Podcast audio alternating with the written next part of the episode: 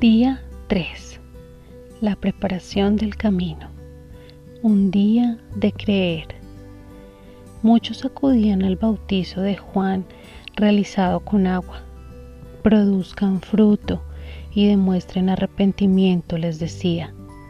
Todo mortal verá la salvación de Dios.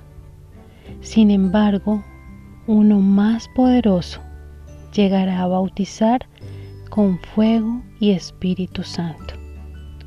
Hoy, el día 3, el día de creer. ¿Y tú en qué crees? Cuando llenas tu corazón de la palabra de Dios, milagros ocurren. Y es allí donde nada ni nadie puede separarte del amor de Dios.